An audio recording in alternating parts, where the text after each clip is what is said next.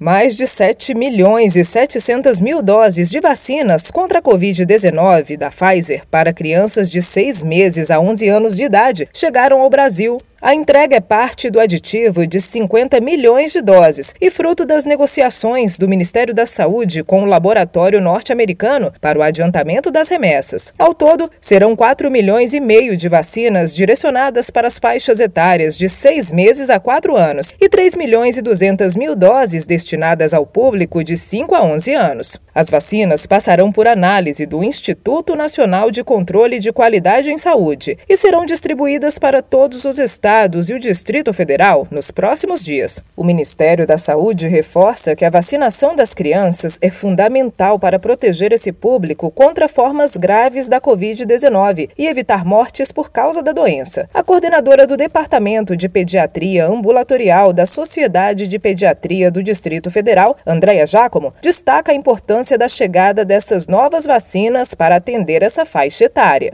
Só em 2022, se nós olharmos os casos de síndrome respiratória aguda grave na faixa etária pediátrica, isto é, os menores de 19 anos, nós tivemos mais de 20 mil casos. E destes, mais de 14.500 tinham menos de 5 anos. Então, é muito importante que essas doses cheguem e que sejam distribuídas nos postos de saúde para que essa parcela importante da nossa população também possa ser protegida. De acordo com dados técnicos do Ministério da Saúde, levando em conta registros até o início de dezembro de 2022, desde o começo da pandemia, mais de 3.500 crianças e adolescentes já morreram por causa da Covid-19. Ao todo, já foram notificados mais de 57 mil casos em menores de 19 anos. Só no ano passado, foram 850 mortes causadas pela doença. De Brasília, Karina Chagas.